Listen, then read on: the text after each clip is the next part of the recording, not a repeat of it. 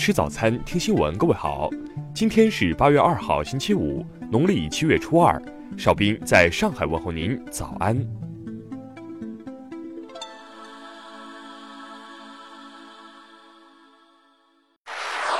首先来关注头条消息。国台办，民进党当局破坏大陆居民赴台个人游基础。针对文化和旅游部官网日前公告，自八月一号起暂停四十七个城市大陆居民赴台个人游试点。国台办发言人马晓光昨日应询表示，大陆居民赴台个人游试点工作于二零一一年启动，是在两岸关系和平发展大背景下扩大两岸人员往来和交流的积极举措。多年来，大陆居民赴台旅游对台湾旅游及相关产业发展产生了积极促进作用。民进党当局不断推进台独活动，不断煽动对大陆敌意，挑动两岸对立，严重破坏了大陆居民赴台个人游试点的基础和条件。我相信，两岸同胞都希望两岸关系早日回到和平发展正确轨道上来，大陆居民赴台旅游能够尽快恢复正常健康的发展局面。听新闻早餐知天下大事。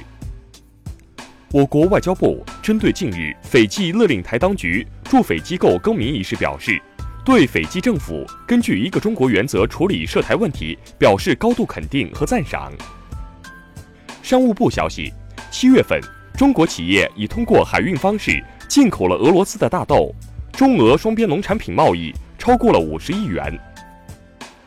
国家税务总局近日印发文件，在此前基础上。再取消二十五项税务证明事项，其中十九项涉及税收优惠办理。广电总局日前下发通知，拟八月起，全国各级电视台不得播出娱乐性较强的古装剧、偶像剧。农业农村部昨天表示，中国学生饮用奶认证有利于推广促进国家学生饮用奶计划，目前未考虑取消该认证。国家邮政局近日召开会议。要求全行业于八月份集中开展快递末端服务违规收费清理整顿工作。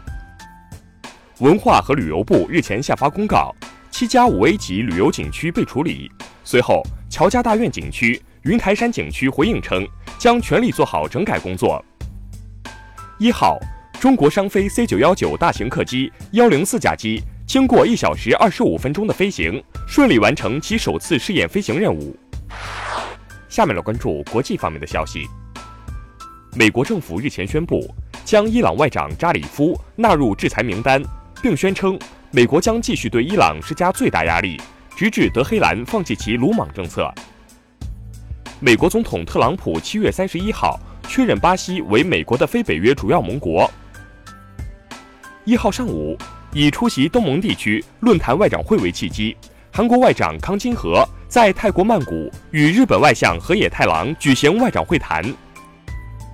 新上任的英国财政大臣赛义德·贾维德七月三十一号宣布，政府将新增二十一亿英镑为无协议脱欧做准备。针对美方日前要求德国加入其主导的霍尔木兹海峡联合军事行动，德国外长马斯三十一号表示，德国联邦政府将不会参与这一行动。韩国联合参谋本部称。七月三十一号，越界的朝鲜男子系朝鲜军人，其已表明了归顺韩国的意愿。日本官方数据显示，中国已成为日本第一大旅游客源国。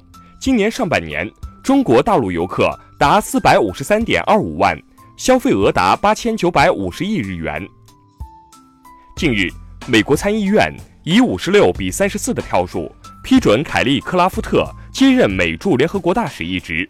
此前。该职位已空缺八个月之久。下面来关注社会民生方面的消息。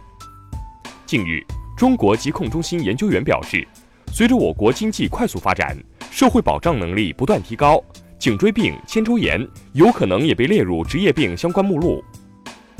昨天凌晨，偃师警方因侦查工作需要，取消了即将召开的施永旭涉黑犯罪团伙揭发检举大会。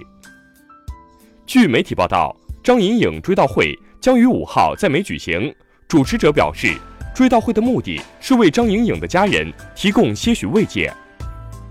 日前，浙江嘉兴一大妈骑电动车剐蹭奥迪，强行索赔五万。交警到场后发现，该事故是由电动车违规变道超车引发，遂判大妈全责。近日，有媒体报道，重庆某医院窗口低矮，老人跪在地上挂号，院方负责人回应称，将尽快配备凳子，方便群众。最后来关注文化体育方面的消息。南非体育部一号证实，南非名将、两枚奥运金牌得主卡斯特塞门亚日前正准备向国际体育仲裁法庭再度提起上诉，以获得重返赛场的资格。针对 C 罗未在尤文与 K 联赛全明星队的比赛中登场一事，韩国足协发布官方声明，指责尤文的行为不可原谅，一直在欺骗球迷。一号凌晨五点零八分。倡导恢复高考第一人查全信院士因病离世，享年九十五岁。近日，一份零零后高考志愿兴趣报告显示，零零后考生对专业的兴趣程度与未来的就业收入没有直接关系。以上就是今天新闻早餐的全部内容，请微信搜索 xwzc 零二幺，也就是新闻早餐拼音首字母再加数字零二幺。如果您觉得节目不错，请点击再看按钮。一日之计在于晨，新闻早餐不能少。咱们明天不见不散。